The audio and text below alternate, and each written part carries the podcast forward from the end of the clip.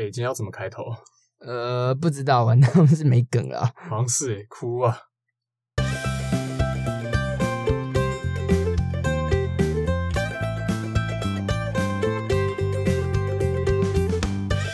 ！Hello，各位听众朋友们，大家好！民以食为天，我食不我在，欢迎收听《实不相瞒》，带你一起实事求是、实话实说。我是主持人 Vincent。Hello，我是 KP。您现在收听的是《实不相瞒》第一季第十集。本节目由 Nice Night 双酱咖喱、花园巧遇、中正快炒、假巴迪、明雄八宝冰、木村饭团、业绩野肉、明雄小南排骨大王、八方云集、明雄西安店、东港河平价海鲜快炒、帕士达、亚历山大咖啡烘焙工作室以及军品寿司赞助播出。如果听众朋友们来到嘉义明雄，别忘了光顾一下哦。现在吗？现在 COVID 来电哎。嗯 呃。本节目目前在各大平台，如 KBox、Spotify，逃避问题。对，本节目目前在各大平台，如 KBox、Spotify、Apple Podcast、Google Podcast 能够收听到我们的节目。每周三准时更新上架，喜欢的朋友们也请多多支持。节目我要在食安主题，主要是介绍与讨论曾经发生的著名食安事件，或是科普一些实用的食安小知识，希望能够借此让听众朋友们培养日常生活中的食安意识，进而全民一起共同对食安进行把关。那最近疫情严峻，各位别忘了注意勤洗手、戴口罩，没事不出门，有事也尽量不要出门，在家听我们的 podcast 配新闻，健康第一，千万小心，不要忘记会被打屁屁。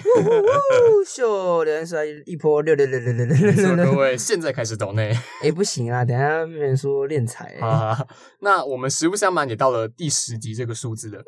本来本来上周就会达到，但是因为设备问题，加上主持人生病烧下，所以如果追踪我们的 IG 粉砖，就会看到我们的现实。对，不能陪大家过母亲节了。哎，对啊，母亲节真的是非常抱歉，我们我们回来了。那这段时间也收到一些听众的关心，还有加油打气，就是真的是非常暖心，真的谢谢你们。没错，KPI 你们。哎，爱我嘞，你有爱。就自己讲，有爱大声说。好好，我也爱你们，啾咪。哦，你你你精神出轨，我跟你们说。哎靠，你在套路我，想不到吧？好，好了，回来了。我们已经拿快两分钟，到时候真的被骂拖台前。好，那我们今天的主题呢是不一定看得到，但每天都会吃到，而且食物中呢都会因为它而变得好吃的东西。是大麻，我加了大麻。哎，你每天都会吃到大麻，是不是？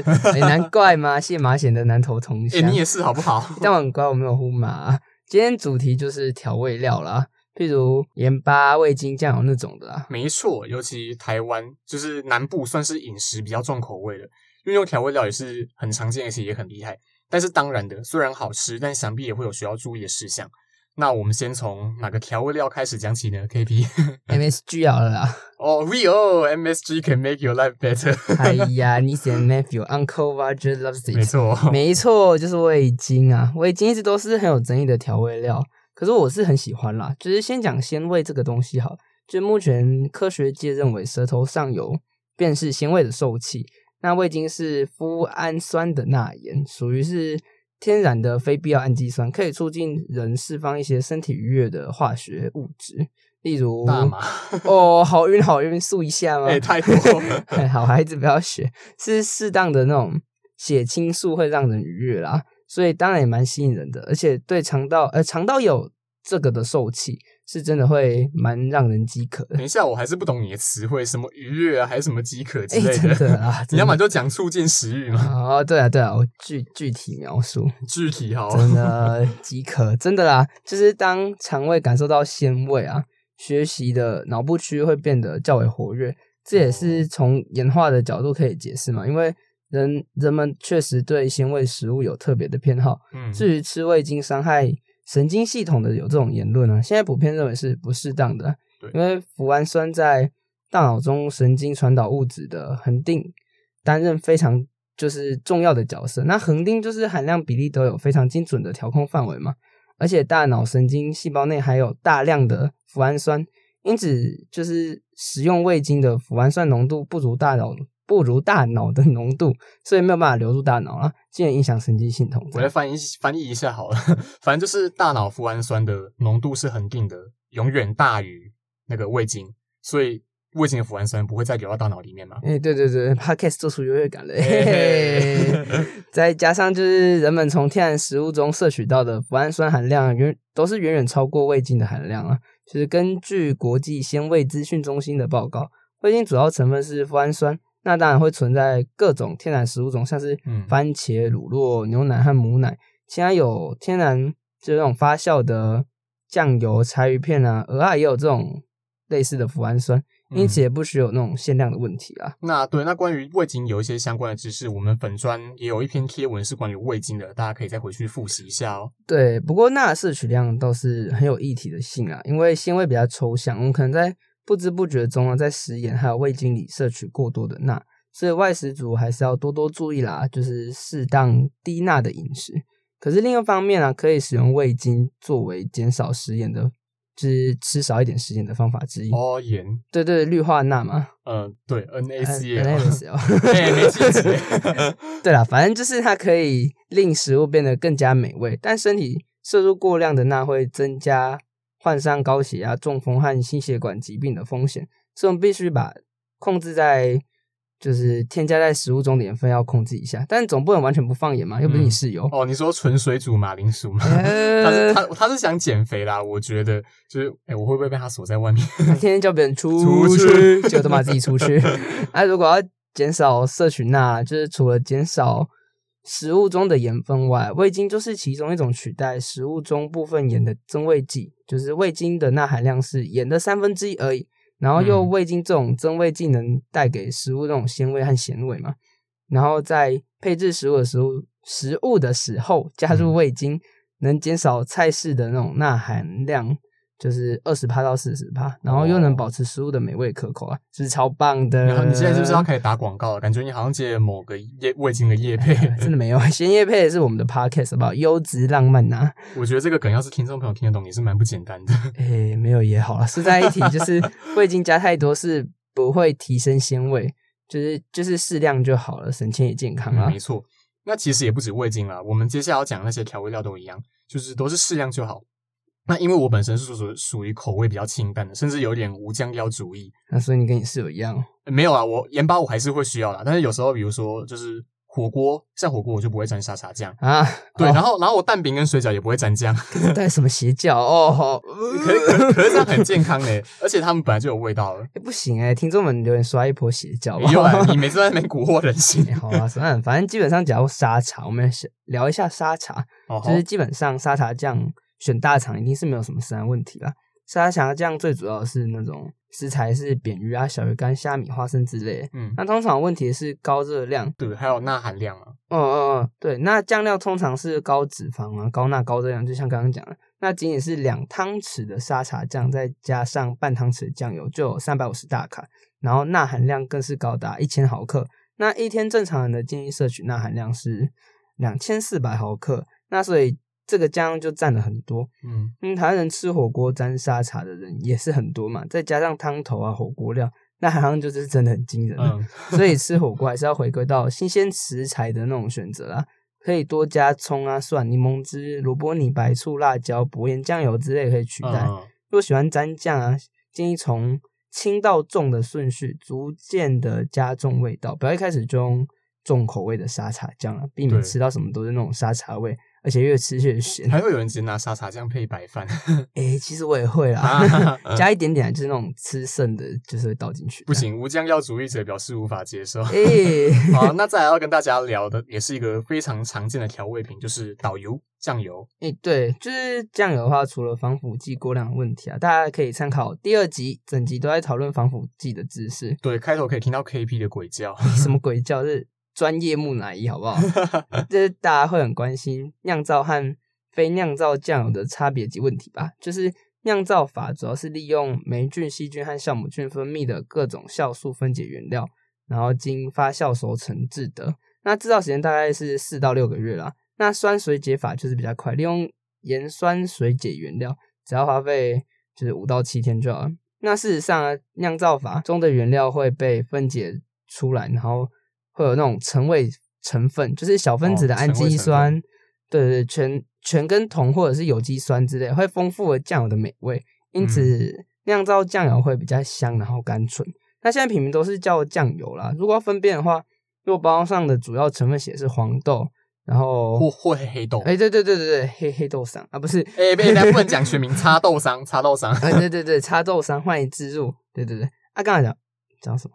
主要成分啊，对对对，就是如果包装上的主要成分写是黄豆、黑豆、食盐、砂糖这些，那就是就是酿造酱油。嗯就是假如看到是氨基酸液、大豆酸水解液等字眼，就代表它不是百分之百的酿造酱油啦。嗯那当然，盐酸水解的酱油其实是多少有争议的。问题不是字面上的盐酸啦，是化学酱油中曾被大肆报道的危机，就是三单氯丙二醇。三单氯丙二醇。对对，来自于化学酱哦，就是利用盐酸分解黄豆蛋白质产生的氨基酸。那黄豆中的三酸甘油脂在盐酸的加水加热作用水解呃加 加加热热水水解解作用下会形成三诶单氯丙二醇。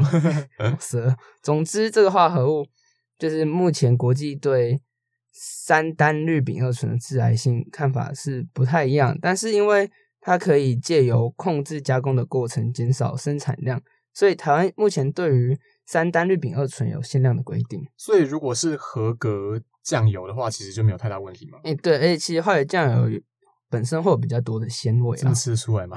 诶，见仁见智啊，所以选择自己所爱的味道是比较重要啦。不过另外还有一个小问题，就是焦糖色素，嗯，就是酱油中若添加了焦糖色素，就是有可能含有较高量的四甲基咪唑。四甲基咪唑。对对对，这是确定的致癌物，确实哦酱油制酿造会本身就是会产生这种东东，所以还是尽量避免再加上焦糖色素这样。一般化学酱油越是会偏咖啡色，那如果酿造的话会是深黑色。所以如果化学酱油啊是越来越黑的话，就是要就是越黑脱离越需要注意嘛。对对对，嗯脱离咖啡色这样。对，那顺便破解一个小迷思，会有些人就是想要用摇一摇酱油这种方法，看它有没有起泡来分辨化学酱油的比例。其实这是这这是不对的，因为起泡主要是跟蛋白质有关，含量高的话就泡多。那基本上不管是酿造还是化学酱油，都会有蛋白质啊，所以其实没有不太能够准确的去分辨。嗯最正确的分辨方法还是张大眼睛看成分啊，这样比较可靠也比较专业。啊，比较秀。对，比较秀。好，那既然讲到酱油，也顺便聊一下酱油膏好了。他们到底算不算是同一个家族呢？啊，对，那酱油膏就是黄豆加入淀粉啊，还有砂糖或麦芽糖等增稠剂制成，实际上带有一点粘稠感啊，滋味也会比较偏甜，就是带有的酱油味就会稍微少。南部酱油膏砂糖应该加蛮多吧？好恶，哎、那那南部的听众朋友，对不起，我们 KP 还小不懂事。也没有，该大的有大，像是哎芝士好量，想什么啊？那反正说到酱呢，还有甜辣酱，那甜辣酱不外乎就是番茄酱、辣椒酱跟糖作为基底，然后加点别的融合就是了啦。哎、你高中是在台中念书吗？诶，对对对，啊，台中人是真的会拿甜辣酱内射生煎包吗？诶，注意用词啊，想要被台中人狙击，哦，对，好，好、啊，所以他们是真的就是会拿那个啊，他们直接读进去，哇塞，我还没有亲眼看过这种画面呢。很震撼对啊，啊！可可惜耶，现在你就到台中去吃生煎包，应该九成遇到了啊！不讲你就自己来，他不内射，我帮你射。哎、等一下，现在换你注意用词。好啊，那现在开始有辣的话，就不能够错过辣油。虽然我超级不会吃辣，啊、耐受度很低。啊，嫩，哦，这么说你很勇喽。哎、这个这个太老，好好 好，好，那来讲一下辣油的部分，就是辣加油。加辣，呃，对对，谢谢谢，好，没有啊，就 是因为没有，因为辣油其实真的是辣椒粒炒干，然后加油，嗯，然后还有八角之类做调味，对吧？嗯，对对对，算蛮单纯的啦。那我们可以讲讲辣椒本人啊，，对，辣椒本人。嗯，对，辣是一种痛觉，就是喜欢吃辣的人，就是爱上这种既疼痛又愉悦的感觉。为什么被你讲起来就感觉就很色情？啊，好爽好爽！虽然辣椒有很多不同的品种啊，但是每种品种的组成物质也略有一点差异，但是会让我们感觉到疼痛又愉悦的呢，就是一种物质，被称为辣椒素，又名辣椒碱的刺激物质。哦，那微量的辣椒素可以让鼻子与肺，就是肺部分泌更多的粘液，然后促进脑内啡的产生，这点像运动过后感到愉悦的感觉你。到底在讲什么啊？就是就是这种会对辣椒上瘾的原因嘛，对。好，我也正因如此，然后爱吃辣的人就是才会不管吃什么都要加辣，就是因为上瘾了。像我就常常戒不掉。哎、嗯，不愧是谢马贤的同乡。你也是啊。哦，对，如果觉得太辣，可以多喝点有机物，就是油性的。有机物，比如什么？哎，像喝牛奶、优乳，或者是哦你要喝一杯橄榄油。一杯橄榄油，你认真？你是你是艾丽？哎哎哎，爱 爱丽叉叉吗 喝一小杯也可以啦，就是喝一下之类的，反正他不只喝，他不止喝一点也好好的。肝胆排石，健康又卫生。好啦，那那现在 要讲就是我个人还蛮喜欢的，就是胡椒。我们欢迎胡椒。也不知道为什么这集那么多网红梗。哦，反正反正都散。哎，我靠！耶，好，胡胡胡椒粉容易被冲散。哦，好，对对对对对对对。胡椒粉的话呢，就是开封在台湾潮湿的环境容易受潮啦，所以必须放在冰箱干净的冷冻库里保存，就是要当心有黄曲毒素。这可以参考第一集跟第八集。没错。对，看了看路边的胡胡椒粉，实在是不太想撒。笑死，没那么严重吧？哎，真的吧？就是。之前工业胡椒粉也有被爆出使用工业用碳酸镁，哦，就是关于工业用的不好嘛。第二集也有介绍，今天这集真是打通者。关于碳酸镁的主要用途是防潮，也可以维持食呃食物干燥啊，或者是避免粉末结块的功用。但是碳酸镁有分为食品级跟工业用嘛，然后本身系碳酸镁是没有毒性的，很多味药也会有，就是它拿来当综合制酸剂。那工业用的碳酸镁。就是会有重金属体内残留问题，危害肝肾的健康。这样，那这边也跟大家聊一下黑胡椒跟白胡椒差别。就是先问一下，你比较喜欢黑胡椒还是白胡椒？诶，理论上是白胡椒啦。啊？为什么？诶，比较好撒。什么理由？啊，我我我我比较喜欢黑胡椒。那其实胡椒颜色不止黑白，还有绿胡椒跟红胡椒。那差别主要是果实的成熟不成熟度不同。当果实还没有成熟时，把果实摘下来烘干，那果皮就变成黑褐色，就是一般所谓的黑胡椒。那如果把成熟的果实浸泡在水里面，然后等果皮软化，然后就把它去除掉，然后再去做烘干的话，就是白胡椒。那其实都是来自同一种植物，就是胡椒木。那再补充一下，绿胡椒也是胡椒果实尚未成熟时就采下来的，那经过冷冻干燥，保持绿色，还有它一些比较清新的风味。它的颗粒，它的颗粒就会比黑胡椒还要轻。嗯，那味道没有像黑胡椒那么的强烈，但目前市面上的红胡椒就是产自巴西跟印度洋的另外一种品种，那价格目前就是以红胡椒最贵。哦哇哦，我没印象吃过红的，可能因为很贵，不知道我也没吃过。哦，最后想一下乌醋好了，嗯，乌醋的调料比白醋多了很多。顺便说一下，现在政府是有规定酿造醋，也就是正统的那种醋，然后调理醋还有合成醋的标示。至于污醋的部分呢，也是算。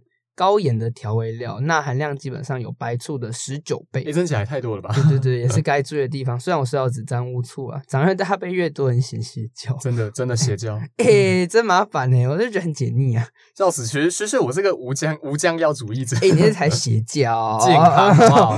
好，那今天跟各位聊了很多关于调味料的知识。那各位可以发现哦，虽然调味料只是料理中的配角，那你们看，开门七件事：柴米油盐酱醋茶，调味料占了几项？占几项？一不知道 柴柴 柴米啊，柴米没有嘛？然后油可能就是辣油，嗯，然后盐就是盐跟味精，然后酱可能就是酱油，然后醋就是邪教。